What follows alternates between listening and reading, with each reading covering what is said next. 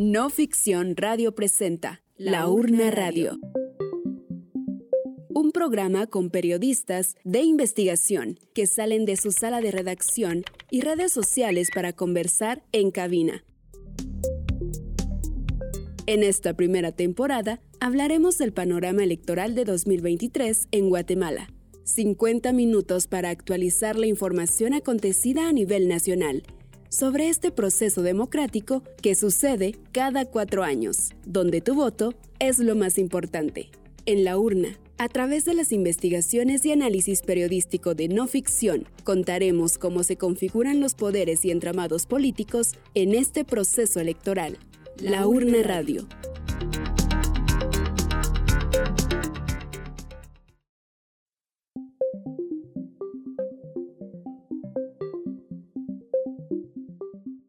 Hola, ¿qué tal? ¿Cómo están? Soy Amanda Chiquito y nuevamente les doy la bienvenida a la emisión número 5 de La Urna Radio, un especial de cobertura electoral promovido por No Ficción en alianza con medios radiales locales. Y pues bueno, estamos a poco menos de un mes de asistir a las urnas y ejercer nuestro derecho al voto. Es increíble, es impresionante cómo el tiempo se va rapidísimo. Y pues bueno, estamos ya casi a menos de un mes de llegar a las urnas y tener la oportunidad de elegir al presidente, vicepresidente, diputados y también a los alcaldes. Y también dentro de nuestro programa, dentro de nuestras emisiones, también cada mes hemos ido presentándoles diferentes temáticas, diferentes análisis y como si nada, ya llevamos cinco programas producidos hablando sobre el panorama electoral, quiénes eran los candidatos y quiénes son sus partidos, de dónde vienen, también hablamos sobre la conflictividad en las elecciones, participación de las mujeres también en estas elecciones y hoy conversaremos sobre los planes de trabajo, las campañas y las promesas de los candidatos. Pues bueno, de esto vamos a hablar hoy con nuestros colegas que nos acompañan en este este programa. Y pues bueno, en este programa también quisimos escuchar y leer a nuestros lectores preguntándoles cuáles eran las promesas de los candidatos que más recordaban y también pues agradecerles esas respuestas, esa interacción que tuvimos a través de nuestras redes sociales. Así que no cambien su radio o canal de podcast porque vamos a conversar con nuestros colegas de no ficción y con nuestra invitada especial. Y como siempre, el saludo a los territorios a donde llega nuestro programa y también a quienes nos escuchan desde su celular en su app favorita de podcast.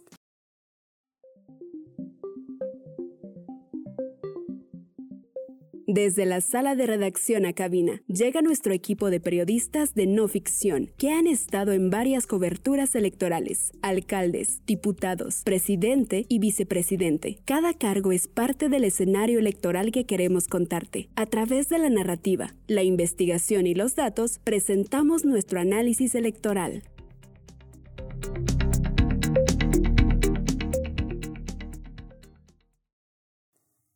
Hoy les traemos mucha información en la voz de nuestros colegas Carolina Gamazo y Bill Barreto. Hoy estaremos hablando sobre las promesas de campaña. Esas promesas que se han quedado justo en eso, promesas, planes de trabajo que suelen ser muy ambiciosos y que son utilizados justamente para captar los votos. Bienvenido Bill y Carolina, es un gusto volverles a escuchar y que compartamos este espacio radial con nuestros radioescuchas. Bueno, es un gusto estar en un nuevo programa de No Ficción Radio, en el especial que estamos trabajando de la urna. Mi nombre es Bill Barreto y soy periodista. Hola, ¿qué tal? ¿Cómo están? Eh, hola Elsa, hola Bill, saludos a toda la audiencia. Con nuestro segmento de análisis electoral vamos a iniciar esta conversación. Durante este proceso electoral de 2023, el Instituto Centroamericano de Estudios Fiscales y CEFI está revisando la oferta electoral. Y durante esta fase previa a las elecciones generales del 25 de junio de 2023, el ICEFI está analizando las propuestas que presentan los 23 partidos políticos y coaliciones inscritas en el Tribunal Supremo Electoral y que compiten en la elección presidencial. Para esto, ICEFI ha publicado ya en su página web un formato que contiene un análisis sintético, enfocado principalmente en identificar propuestas en temas de política fiscal, pero también identificará propuestas vinculadas a la protección y garantía de los derechos de la niñez y la adolescencia. Y para que nos hable de lo que están haciendo y qué han encontrado hasta el momento, con este análisis nos acompaña Lourdes Molina. Ella es economista y forma parte del equipo de ICEFI. Bienvenida a nuestro programa radial de la Urna Radio. Gracias por estar acá, gracias por estar eh, en este espacio, por aceptar acompañarnos y así poder conversar un poco sobre los partidos políticos, sus planes de trabajo y las promesas que han plasmado en cada uno de sus planes de trabajo. Muchísimas gracias, Amanda, por la invitación. Mi nombre es Lourdes Molina. Yo soy economista senior del Instituto Centroamericano de Estudios Fiscales, mejor conocido como ICEFI. Y pues bueno, Lourdes, entendemos que desde el instituto están haciendo un monitoreo de los planes de gobierno de los partidos. ¿Cuántos de los partidos inscritos hasta la fecha cuentan con planes de trabajo y en qué se están enfocando? Así es, Amanda. Este, desde ICEFI, como ya es tradición en los últimos procesos electorales, nos hemos dado a la tarea de revisar las propuestas de planes de gobierno de los diferentes partidos políticos que van a participar en la elección, en las elecciones generales de este año en ese sentido, este, nosotros en ese primer momento no hacemos una valoración de si las propuestas son buenas o propuestas son malas. Ahorita lo que nos interesa es si presentaron un plan de gobierno, porque al final es el documento donde se establece la visión de cada partido político, pero más allá que su visión y las promesas electorales que hagan, también se establece su, viabilidad em, o la potencial eh, probabilidad de que esto se traduzcan en realidades concretas para la población guatemalteca. Aquí estamos hablando de que nosotros revisamos si los planes de gobierno tienen metas específicas, si los partidos hicieron el ejercicio de ver cuántos recursos públicos van a necesitar para cumplir esas promesas, porque las palabras se las lleva el viento, pero lo importante es contar con los recursos para esto y también identificar, bueno, si nos cuesta 5, 10, 100 mil millones de quetzales, cumplir esas promesas, pues de dónde se va a sacar esos recursos. Y por eso nosotros también vemos, revisamos si los partidos políticos eh, hicieron la tarea de revisar de dónde van a sacar los recursos para poder cumplir sus promesas de campaña. Con este punto de inicio, nosotros revisamos las propuestas de los partidos en dos temas particulares. Uno es en el ámbito de la fiscalidad es decir, porque al final eso es lo que permite ver si los partidos políticos verdaderamente tienen propuestas, que hagan viables sus, sus propuestas. Y la otra también, que es un tema que desde CEFI venimos años, hace muchos años trabajando, es ver si eh, los diferentes partidos políticos, las diferentes propuestas contienen medidas eh, o promesas que busquen garantizar los derechos de la niñez. Y aquí estamos hablando de algunos derechos de la niñez tan fundamentales como la salud, la educación, la protección social, la seguridad, em, la, en la recreación también. Entonces también nos dimos a la tarea de revisar. Ahora, teniendo eso como los antecedentes de qué es lo que, cuál es el ejercicio que estamos realizando desde CEFI, al día de hoy, este, que faltan casi menos de un mes, estamos a 26 días de las elecciones. Em, de los 22 partidos políticos y coaliciones que están participando en la contienda presidencial, únicamente 15 de esos 22 partidos han presentado algún plan. Quiere decir que aún hay siete partidos que no han, no han dado a conocer su plan de gobierno a la población. Bueno, de acuerdo al monitoreo que tenemos en ICEFI, este, el Partido Azul, Cambio, Creo, FCN Nación, el Partido Humanista, el Partido Político Nosotros, el Partido Republicano aún no han presentado su plan de gobierno. Ojalá que lo hagan en las próximas elecciones. Nosotros enviamos cartas eh, desde hace dos semanas, cartas oficiales a los eh, secretarios de cada uno de esos partidos políticos para solicitar eh, que en la medida de que elaboren su plan de gobierno y lo publiquen, nos lo hagan llegar para nosotros poder incluirlo en la revisión que estamos haciendo. Dentro de los principales hallazgos de este monitoreo, ¿han detectado algunas incoherencias o propuestas que no puedan cumplirse? A ver, ahorita es el momento tenemos algo de preocupación por, en términos generales, no voy a hablar de propuestas específicas, porque la mayoría de partidos políticos eh, tienen planes de gobierno con, propuestas muy ambiciosas, con propuestas eh, en diferentes materias, salud, educación, protección social, infraestructura, etc. La mayoría tienen en estos, en estos elementos. Pero como nosotros, eh, como yo le mencionaba al inicio, desde CICEFI a nosotros también nos preocupa no solo que tengan propuestas, porque en la fase de campaña electoral, básicamente todos los partidos políticos quieren enamorar al votante y prometer un país diferente, un país que ofrezca oportunidades, y eso es como lo común, lo esperado. Pero no, desde ICEFI nosotros siempre hemos señalado que lo importante es no solo las promesas, sino que se diga exactamente cómo se van a cumplir esas promesas. Y para eso desde ICEFI nosotros consideramos que es muy importante que los partidos políticos eh, establezcan metas concretas. Por ejemplo, un partido político puede ofrecer a la población de que todos los niños y las niñas en edad escolar van a tener acceso a la educación y garantizarles su derecho a la educación. Muy bien, pero eso puede, esa es una frase que suena muy bonita y ojalá que, que se cumpla. Pero ¿cómo lo van a lograr? O sea, ¿qué metas concretas están ofreciendo los partidos? ¿Cuántas escuelas van a construir? Este, ¿Cuántos maestros y maestras nuevos van a construir? ¿Qué cambios van a hacer al, eh, a la oferta educativa del país para garantizar que los niños y las niñas y los adolescentes permanezcan en las escuelas. Es muy importante contar con eso. También es importante que nos digan los partidos políticos esas promesas tan bonitas que ofrecen en los planes de gobierno. ¿Cuánto cuestan? O sea, cuesta un millón de quetzales, cuesta 100 millones de quetzales, cuesta mil millones de quetzales, ¿cuánto cuesta? Y ese ejercicio, cualquiera que llegue, a, que que tenga aspiraciones de, llegar a la administración pública, dirigir el Ejecutivo, debería saberlo. Y finalmente también debería saber cuánto, eh, de dónde se van a sacar esos recursos. Entonces, a partir de estas tres preguntas que nosotros identificamos, em, hay una preocupación porque los, hay, hay 15 de 22 partidos políticos que han presentado su plan de gobierno hasta la fecha. A menos de un mes tenemos 15 de 22 partidos que, 15 de 22 planes publicados. Ahora bien, eh, solo un partido político tiene metas específicas para todas sus propuestas. Cuatro de los partidos políticos em, tienen metas en algunos casos, mientras que los otros 10 restantes, estamos eh, de, los 15 que sí se han presentado, no tienen no especifican ni definen metas concretas en su plan de gobierno. En cuanto a los costos, solo 3 de 15 planes que hemos revisado hasta la fecha contienen eh, la identificación de cuánto cuesta cumplir las promesas que están ofreciendo.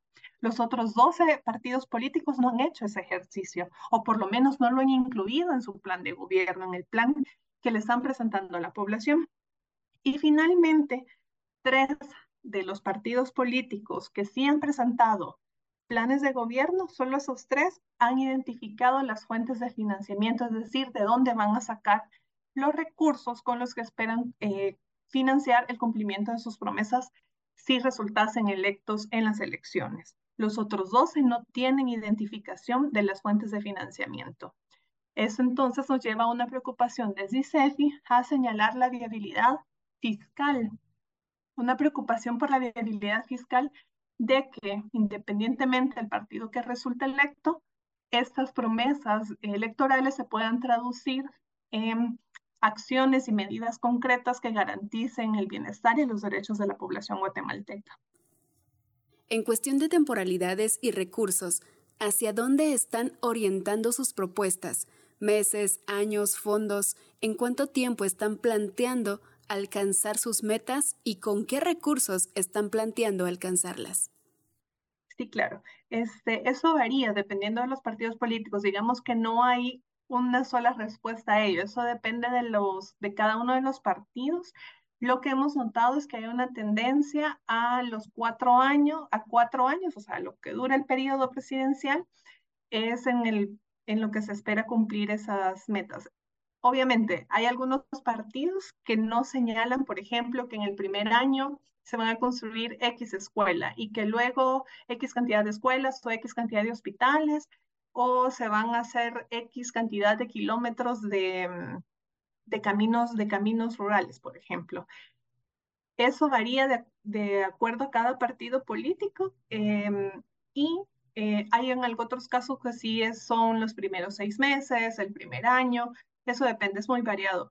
En el caso de aquellos partidos políticos que sí especifican, la mayoría de los, de los planes de gobierno son listados de buenas intenciones, sin especificar temporalidad o metas específicas de bienes y servicios públicos que le van a ofrecer a la población.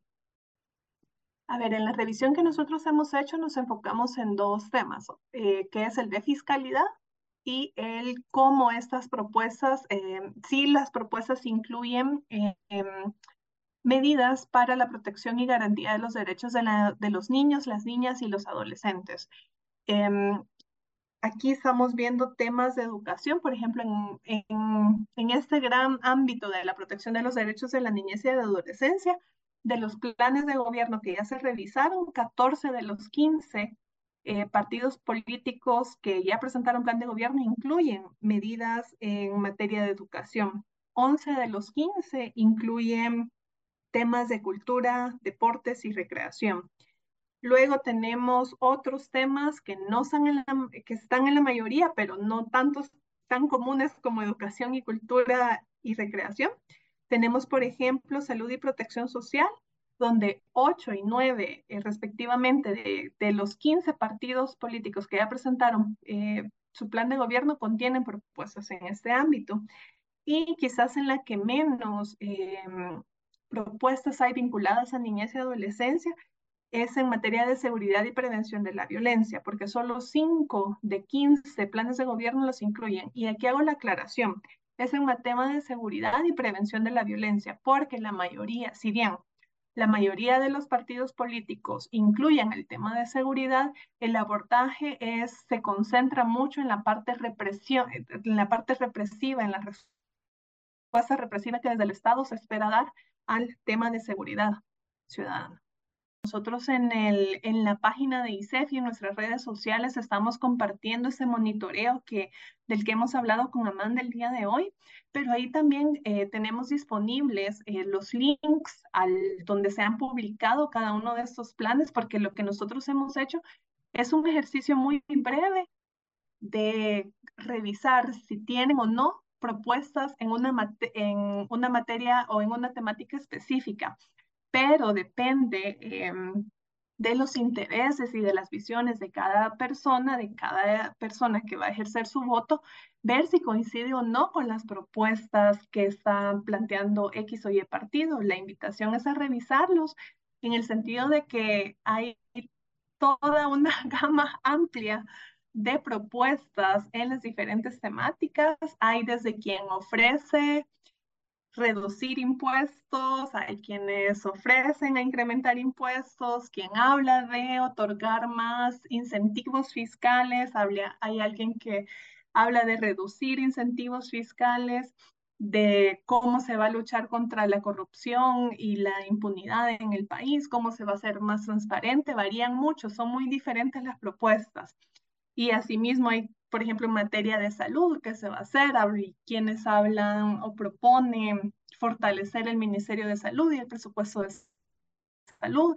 Hay otros que hablan de darle más participación a los seguros privados y eso no necesariamente son cosas que un elector o electora puede, puede compartir. Entonces la invitación es, nosotros hemos hecho una revisión de si contiene o no las propuestas no una valoración de si esa propuesta es buena, si esa propuesta es mala, si esa le va a favorecer a las personas o no. Este, ese ejercicio lo tiene que hacer cada persona de manera individual en función de cuáles son sus aspiraciones, cuáles son sus deseos y cuáles son aquellas necesidades y cómo espera que eh, desde el poder público se les responda a esas necesidades. Entonces la invitación está ahí, o sea, nuestro, la intención con esto es empezar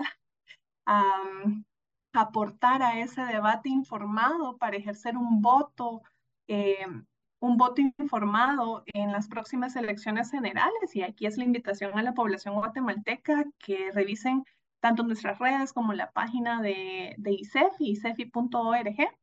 Y ahí pueden encontrar eh, tanto la revisión que nosotros hemos hecho, pero también la invitación a ustedes visitar los planes de gobierno. Hay una variedad de propuestas, desde planes de gobierno que tienen ocho páginas hasta planes de gobierno que tienen casi 200 páginas, pero ya sabemos que no necesariamente cantidad y calidad van de la mano. Entonces, es la invitación a que, a que ustedes puedan revisar las propuestas y obtener ese, hacer ese ejercicio democrático de informarse para poder ejercer su voto. Gracias Lourdes por todos tus aportes a esta conversación. Sin duda lo que puede hacer la sociedad en este momento y en estos comicios es informarse y leer las propuestas de cada uno de los candidatos. Y pues como tú ya lo decías, muchos con promesas ambiciosas y en cuanto a recursos, y es lo que suele pasar en cada gobierno, no cumplir con las metas, con las promesas, justamente por no apegarse a la realidad y capacidad que se necesita para cumplirlas. Agradecemos que nos hayas acompañado en este segmento de análisis electoral y en nuestro programa de la Urna Radio. Seguramente en otro momento volveremos a conversar en otros temas de cuestión fiscal. Muchísimas gracias, Amanda, por el espacio, por la oportunidad de poder invitar a la población guatemalteca que se informen. O sea, lamentablemente en nuestros países, en la región centroamericana, estamos acostumbrados a que nos ofrecen el sol, la luna y las estrellas y ese país muy bonito durante las elecciones y luego difícilmente eh, eso se traduce en la realidad durante los periodos de gobierno. Entonces, ahorita es una época de campañas cuando debemos exigirle a los diferentes candidatos que especifiquen qué concretamente van a hacer, que establezcan esas metas específicas, que hagan el ejercicio de ver cuántos recursos van a, van a necesitar pero sobre todo que identifiquen y nos digan eh, cómo van a financiar esas promesas que están ofreciendo. Entonces, la invitación queda ahí y a seguirnos informando.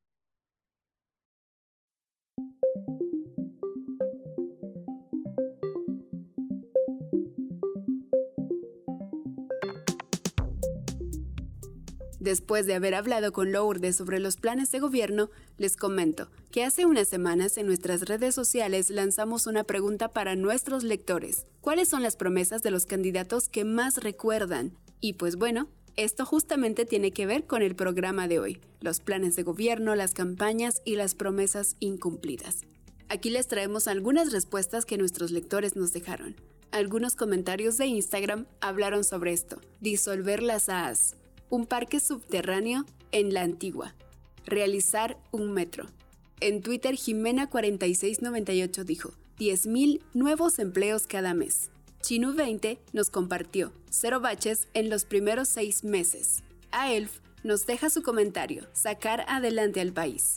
José82 dice, el cierre de las AAS. Hombre de Maíz dice, muchas. Una del actual presidente, reducir la desnutrición. Ariel López dice, un metro en la ciudad. Demian Ga dice, cierre de las AAS. Bueno, son solo algunos de los comentarios que nos dejaron nuestros lectores en Twitter e Instagram y que también agradecemos que interactúen con nosotros en nuestras redes sociales. Y justamente es de lo que Bill Barreto nos va a hablar en este momento, de esas promesas incumplidas, de esas promesas que se escucharon hace cuatro años y que nuevamente se están volviendo a repetir. Así que adelante Bill, gracias por acompañarnos. El espacio es tuyo. En cada proceso electoral encontramos eh, diferentes propuestas de campaña, diferentes promesas que las candidatas y los candidatos nos acercan a través de sus eh, campañas y su proselitismo. Habitualmente hay campos sobre los cuales es inevitable que estos candidatos y candidatas eh, se pronuncien. Hablamos de salud pública, hablamos de economía, hablamos de seguridad, hablamos de infraestructura vial. En estos aspectos usualmente vamos a encontrar las promesas eh, más eh, grandes, las más grandilocuentes, las ofertas muchas veces más irrealizables. Eh, hablamos de cambiar básicamente la estructura del país y pareciera que nos están ofreciendo mudarnos de país cuando encontramos este tipo de promesas. Y me gustaría recordar algunas de ellas. Recordarlas en el sentido de que es bueno entender lo que nos están prometiendo a cambio de nuestro voto y también darle la dimensión de si realmente es posible o no es posible, con las capacidades, con los recursos con los, con los que se cuentan actualmente. Por ejemplo, en el área de salud pública, encontramos que eh, hace cuatro años el actual presidente Alejandro Yamatei ofrecía una mejora dramática en las capacidades para atender la desnutrición infantil. Eh, hablaba el expresidente Yamatei de hacer un cambio radical en la forma en la cual se atendía este flagelo a través del programa de la Gran Cruzada Nacional contra la Desnutrición. Luego de más de tres años de su trabajo, eh, nos encontramos con cifras en donde uno de cada dos menores de cinco años tiene un retardo en su crecimiento. Y la promesa de ese gobierno era reducir en 7 puntos porcentuales la desnutrición crónica, algo que, según lo podemos ver, queda todavía lejos de poder cumplirse. En el mismo sentido, también teníamos una oferta de parte de la candidata Sandra Torres en materia de eh, economía, por ejemplo, al ofrecer un programa de empleo joven, el cual, según ella citaba, iba a ofrecer la mitad de un salario mínimo para un primer empleo hacia los jóvenes de Guatemala.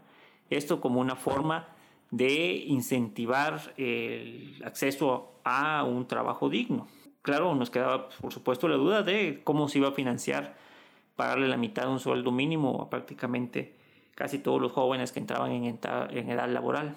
Luego, por ejemplo, también teníamos otro componente donde era inevitable que hubiera promesas y era en el ámbito de la infraestructura. En el ámbito de la infraestructura teníamos en el caso del entonces candidato Alejandro Yamate la promesa de en seis meses contar con cero baches en, las, en la infraestructura nacional de carreteras. En, concreto, y puedo citar incluso su comunicación, decía él, conocemos el mal estado de nuestra red vial y una de nuestras metas es cambiar esa realidad. En los primeros seis meses habrán cero baches a nivel nacional. Vamos en serio con carreteras en buen estado. Esto lo decía, claro, en 2019, durante su campaña política. Eh, luego vemos que en realidad ha sido bastante diferente a lo que encontramos en su promesa de campaña. Eh, y también en este ámbito eh, podemos encontrar otro tipo de promesas que también son estructurales y que fueron tomadas en su momento como parte de, las de la campaña política de las, de las candidatas y de los candidatos. Em, otros ámbitos como el de la asistencia social nos pueden llegar a sorprender porque son promesas bastante ambiciosas de cumplir y muy difíciles realmente de, de poder implementar. En esa campaña de la 2019, también siguiendo con las promesas del entonces candidato Yamatei, él ofrecía que las madres que trabajan, y cito textualmente, y tienen hijos menores de 3 años, eh, les vamos a ofrecer guarderías en los 340 municipios del país. Eh, bueno, esto era una promesa de campaña, pero luego podemos ver más de tres años después eh, qué efectos ha tenido esto y podemos preguntarnos, ¿verdad?, cuántas guarderías públicas de acceso gratuito se encuentran actualmente a la disposición de la población. En el ámbito de la seguridad, otro aspecto clave, ¿verdad? Otro aspecto ineludible en las promesas de campaña. Encontramos, por ejemplo, que la candidata Sandra Torres ofrecía crear unidades de policía especializada en investigación criminal para desarticular a los grupos delictivos e incluso detallaba fortalecer las capacidades de investigación para promover la graduación de al menos mil investigadores en la Policía Nacional Civil. Bueno, esto era un ofrecimiento de campaña del 2019. Actualmente también maneja dentro de su campaña eh, el eslogan Orden y Transformación. Apela a un uso de las eh, Fuerzas Armadas y Fuerzas Combinadas en labores de tareas y tareas de seguridad. Vemos tal vez un poco una transformación de sus promesas iniciales.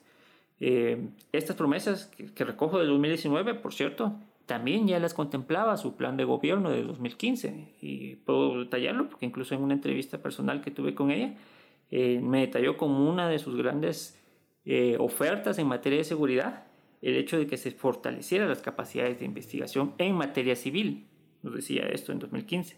Lo sostuvo en 2019 y ha cambiado ahora para 2023, ya que vemos en su campaña actual un mayor componente, una mayor oferta del uso de Fuerzas Armadas en este tipo de tareas de seguridad.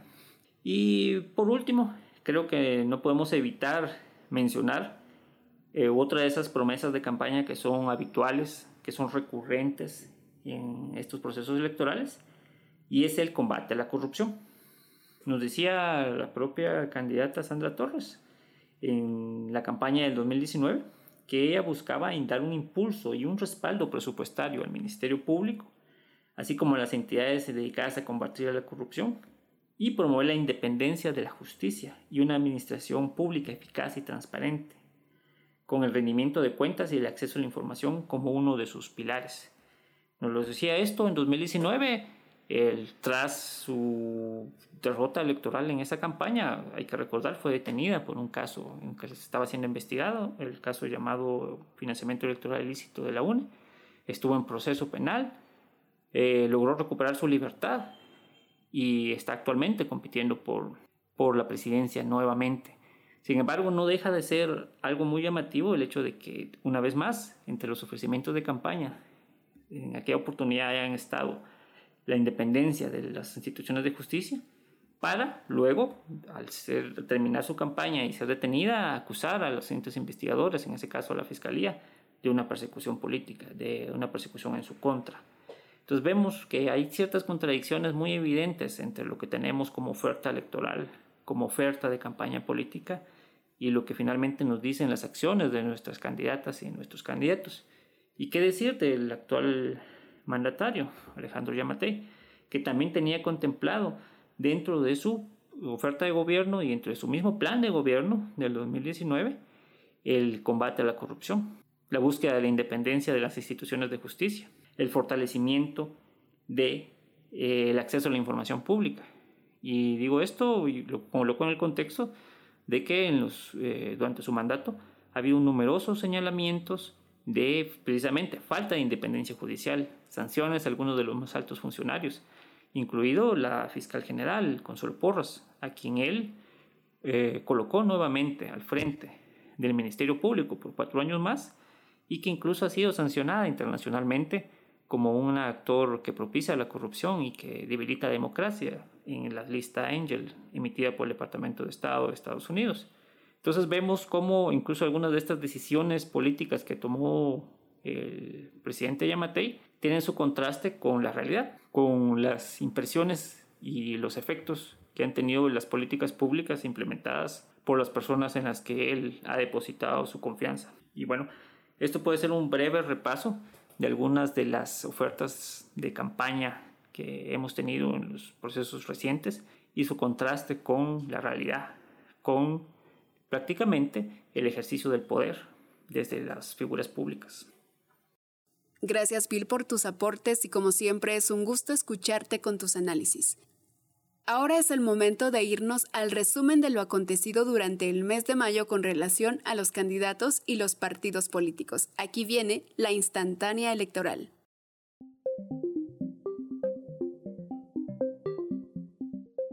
Es hora de servirte una instantánea un resumen de noticias en torno al proceso electoral.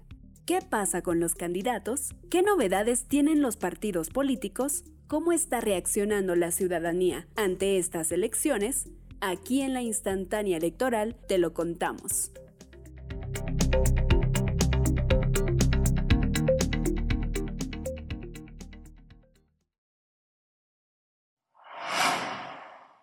El binomio del Movimiento Liberación para los Pueblos queda definitivamente fuera de las elecciones de 2023. La Corte de Constitucionalidad declaró sin lugar por unanimidad el recurso planteado por el partido político Movimiento para la Liberación de los Pueblos contra el Tribunal Supremo Electoral, siendo el último recurso legal.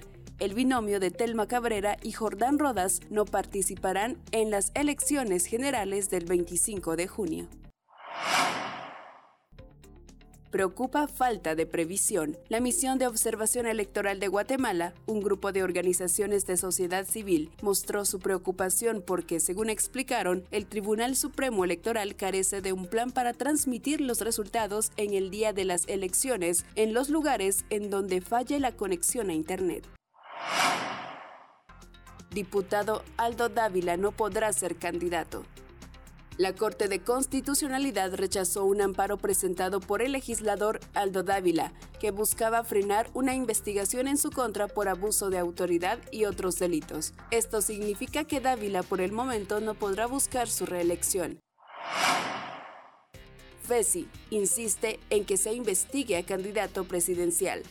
el jefe de la Fiscalía Especial contra la Impunidad, Rafael Curruchiche, presentó ante la Corte de Constitucionalidad un amparo cuyo propósito es poder investigar al candidato presidencial Edmond Mulet por un supuesto delito de conspiración para la obstrucción de la justicia.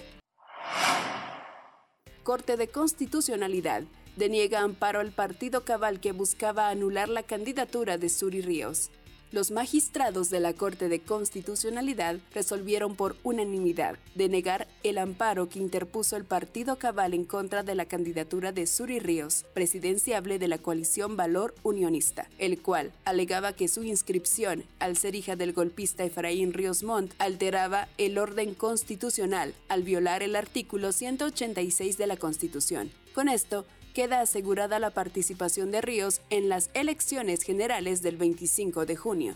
Los magistrados de la Corte de Constitucionalidad resolvieron que con base al artículo 186, inciso C de la Constitución de la República, que la prohibición es únicamente para el periodo en que se realice la elección en que los dignatarios mencionados hayan fungido y no para periodos subsiguientes. Ningún candidato a la presidencia asistió a foro convocado por mujeres trans organizadas. En el marco del Día Internacional contra la Discriminación por Orientación Sexual e Identidad de Género, la Organización de Mujeres o Trans Reinas de la Noche lanzó el Observatorio Electoral LGBTIQ 2023 para fortalecer la participación de la diversidad sexual en estas elecciones. Dentro de este lanzamiento realizaron un foro invitando a candidatos presidenciables. Según Otrans, de 25 partidos invitados, asistieron solo cuatro candidatos a diputados como representantes, pero ningún presidenciable. Los partidos asistentes fueron Movimiento Semilla, URNG Maíz, Voz y Elefante. WINAC asistió de forma virtual. Carlos Pineda queda fuera de las elecciones. El candidato presidencial Carlos Pineda, quien lideraba las encuestas, fue excluido de las elecciones. Sus intentos por mantener viva su candidatura no resultaron y la Corte de Constitucionalidad decidió ratificar la cancelación de su inscripción y de otros mil candidatos de su partido misión electoral de la Unión Europea se instala en el país. A falta de menos de un mes para las elecciones generales, la Unión Europea comenzó su misión de observación de los comicios, tal y como ha sucedido en anteriores elecciones. La Unión Europea ya ha expresado su inquietud ante lo que denominó repetida exclusión de candidatos. Pocos migrantes participarán en elecciones. El Tribunal Supremo Electoral anunció que espera poca participación en las próximas elecciones de los millones de guatemaltecos que residen en Estados Unidos. Como ya sucedió en el anterior comicio, grupos de migrantes afirman que la autoridad electoral no hace lo suficiente para fomentar el voto en el extranjero.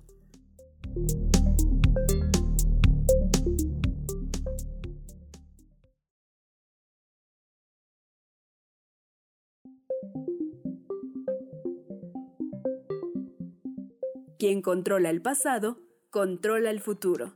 Y para entender el presente hay que recordar la historia más reciente de Guatemala. ¿Algo ha cambiado en el país?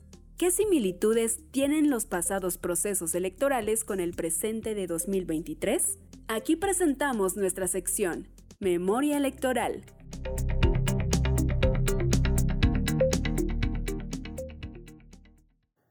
Estamos de vuelta con nuestro segmento Memoria Electoral y en este espacio nos acompaña Carolina Gamazo. En esta ocasión nos trae un excelente relato sobre una de las promesas muy recurrentes de los candidatos, pero qué mejor que ella nos pueda contar con cifras y más detalles. Eh, yo quería empezar eh, mi sección preguntándoos a ti, Elsa, y a ti, Bill, ¿Qué promesa recordáis que os hayan hecho alguna vez y que nunca se cumplió? Una promesa que se haya hecho vuestra familia, un pretendiente y que se os quedó atravesada. Bueno, Carol, en mi caso tal vez eh, es un poco difícil ubicar una promesa en concreto. Creo que a lo mejor en mi familia hemos estado más eh, enfocados en en la actividad o en lo que puedes ver y no tanto en lo que puedes prometer a futuro. Yo me acuerdo que cuando era pequeña varias veces mis padres nos prometieron a mi hermana y a mí que nos llevarían a Euro Disney, como si sacábamos buenas notas o si nos portábamos bien, Yo vivía en el norte de España e ir a París no quedaba tan lejos y se podía ir por tierra. Bueno, pues nunca lo cumplieron. Recuerdo que por lo menos dos veces lo prometieron y no se cumplió y es algo que se me quedó atravesado. En este caso no son nuestros padres, sino los políticos que de alguna forma se quieren convertir en nuestros padres o en nuestros novios por cuatro años y nos llenan de promesas. Para realizar esta sección estaba buscando cuáles son los efectos de las promesas no cumplidas y encontré algunas páginas de psicología y quería compartiros algún extracto. No importa que lo que te prometan sea algo trivial o algo muy importante. El compromiso de decir que darás algo debería ser suficiente para que te hagas cargo de ello. Al no cumplir una promesa, tu credibilidad es cuestionada y no solo genera enojo, también desconfianza en los demás. Cuando no cumplimos con nuestros compromisos, lo que comunicamos a la otra persona es que nos vale. Si queremos formar relaciones sólidas basadas en la confianza, tenemos que ser consistentes. Bueno, estos son como unos extractos de estas páginas sobre psicología como para que se vea el efecto en la población de que los candidatos no cumplan con sus promesas. Y yo hoy os quería hablar de la eterna promesa incumplida de los candidatos presidenciales, o bueno, una de ellas porque todas parecen eternas promesas incumplidas pero una de las que a mí de verdad me indigna y que además cubrí en diferentes temas es la promesa de combatir con la desnutrición infantil, que Bill habló un poquito de ella anteriormente. Combatir la desnutrición ha sido una de las banderas de casi todos los partidos y candidatos. Y cuando llegan al gobierno, o bien se olvidan o implementan programas tan poco eficientes que no terminan por cumplir su objetivo. O más que que no terminen, no llegan ni de lejos a cumplir su objetivo. O peor aún, utilizan estos programas en su propio beneficio. Cuando Alejandro Yamate llegó al gobierno, en su discurso de toma de posesión dijo hasta con lágrimas en los ojos Los niños con desnutrición son mi faro y mi guía. Esto es personal, no me voy a detener hasta que acabemos con la desnutrición de, de nuestros niños. Y bueno, ¿qué hizo este gobierno? En principio implementó el programa La Gran Cruzada Nacional por la Nutrición. En la Gran Cruzada, el gobierno de Yamatei planteó reducir 7 puntos porcentuales la desnutrición crónica en menores de 5 años en 114 municipios y 10 departamentos priorizados. Esta incluía varios ministerios y secretarías y distintos planes de acción, que si comedores solidarios, asociaciones de padres, un montón de cosas. Bueno, uno de los departamentos priorizados era Totonicapán y uno de los municipios priorizados era Santa María Chiquimula. El año pasado, uno de los reporteros de no ficción llegó a comprobar si los diferentes planes ofrecidos para combatir la desnutrición se había implementado en una aldea de Santa María Chiquimula que se llamaba Racana. Adivinen qué descubrió, que por supuesto ninguno de estos planes estaba en marcha en el municipio. Allí lo que vio, por el contrario, fueron familias en pobreza extrema. Lo cuenta en el reportaje La gran cruzada por la nutrición no llega a casa de la señora Pu. Él habló con una familia que el padre se había muerto de COVID y la realidad es que no tenían ni dinero ni comida, e incluso le dijeron que ellos mataban el hambre comiendo sal. Y lo que hizo finalmente este gobierno, ¿saben qué fue? Reducir el presupuesto del programa contra la desnutrición y hacer transferencias de ese rubro a casa presidencial.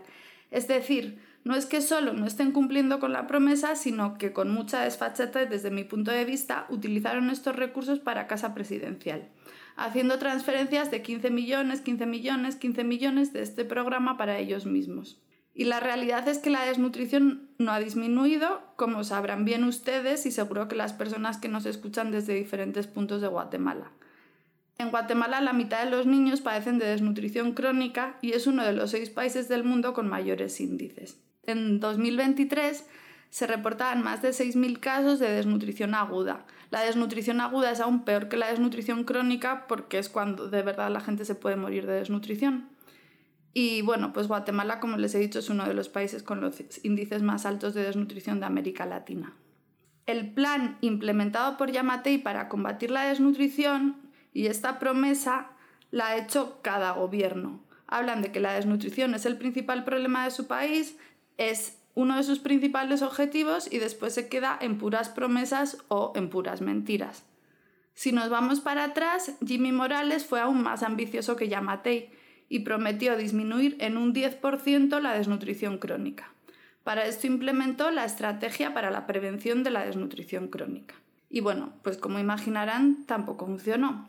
Y si vamos al gobierno anterior, el de Otto Pérez Molina, él también prometió disminuir en un 10% la desnutrición crónica en niños menores de 5 años e implementó el programa Pacto Hambre Cero, que tenía muchos ejes y muy buenas intenciones para disminuir la desnutrición. El patriota institucionalizó los programas sociales que creó la UNE y creó el Ministerio de Desarrollo Social. ¿Qué pasó? Bueno, como demostró la CICIG, buena parte de los recursos de este ministerio se fueron en corrupción. De hecho, según demostró el caso Cooptación del Estado, casi que el 10% de todas las compras del MIDES se habían ido a corrupción.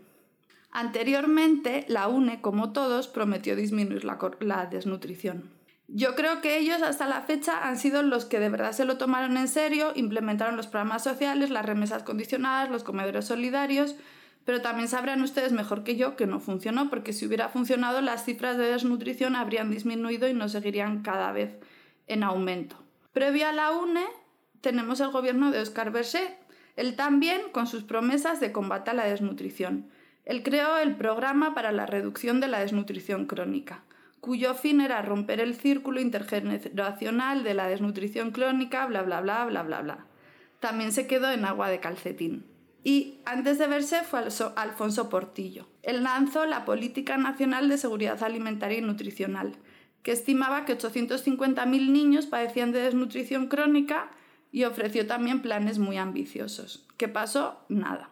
Sabemos que el combate a la desnutrición no es algo sencillo, que implica muchos ejes, que no es solo el Estado, que también tiene que ser la empresa privada, que tienen que ser los sueldos, que tienen que ser más altos, el precio de los alimentos, que tienen que ser más bajo, la salud, las comunicaciones.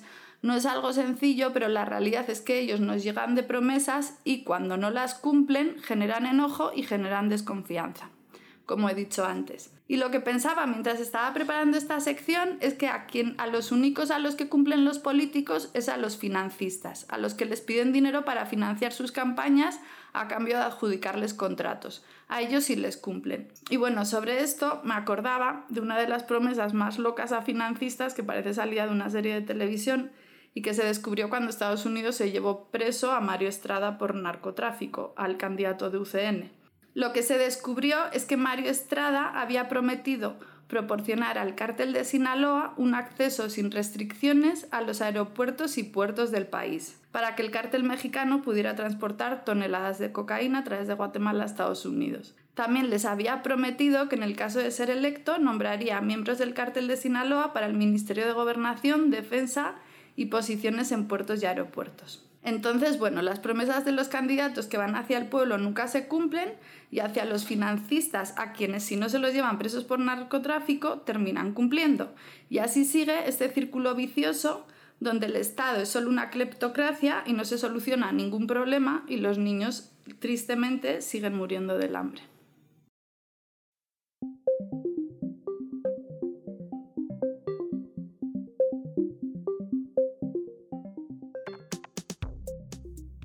Gracias Carolina, qué buen segmento el que nos has compartido hoy. Nos has dado un panorama con números y todo lo que ha significado las promesas de acabar con la desnutrición desde los gobiernos que antecedieron a este hace muchísimos años ya de esas promesas que se vienen acarreando, elección tras elección, campaña tras campaña. Y bueno, casi estamos por terminar nuestro programa número 5, pero no queremos despedirnos sin antes invitarles a que puedan visitar nuestra página web noficción.com y en las redes sociales como Noficción GT. Ahí encontrarán nuestro especial La Urna y también el contenido de nuestro colega Santiago Chitumul. Él es el reportero de no ficción en la Alianza de Medios La Linterna, un proyecto que verifica datos y discursos de los candidatos. Para esta semana les recomendamos leer su más reciente nota que habla sobre la militarización y se titula Militarizar la seguridad pública, una promesa electoral recurrente y cuestionable. En estas elecciones, la idea de sacar al ejército a las calles para mejorar la seguridad pública cobra fuerza en los discursos de varios de los principales candidatos. La linterna consultó a analistas sobre las implicaciones o la eficacia de esta promesa electoral. Estos coincidieron en que es una medida con más aspectos en contra que a favor. Les invitamos a leer la nota completa metiéndose a nuestra página web. Ahora sí nos despedimos, agradeciendo siempre el espacio a las radios Nacoj, Cahuinaquel, Xilotepec, Xiaptzultacá y Radio Lobo en los diferentes territorios. Y a ti que nos escuchas desde tus aplicaciones en cualquier parte y en cualquier momento, muchísimas gracias. Nos escuchamos en nuestra emisión número 6 del programa La Urna Radio. Pues mucho gusto, Elsa, mucho gusto, Bill. Eh, pues me ha gustado mucho hablar con, con vosotros, escuchar todas las promesas incumplidas de los candidatos. La verdad es que una se pone a reflexionar que así nunca se va a solucionar nada. Muchas gracias a toda la audiencia por escucharnos y les invito mucho a seguir escuchando La Urna Radio y a compartir nuestro podcast que está en todas las redes sociales y plataformas de radio. Bueno, ha sido un gusto participar en un programa más de La Urna Radio, un esfuerzo de no ficción del conjunto de periodistas de que conformamos este medio de comunicación por brindarles la mejor información sobre el actual proceso electoral. Gracias.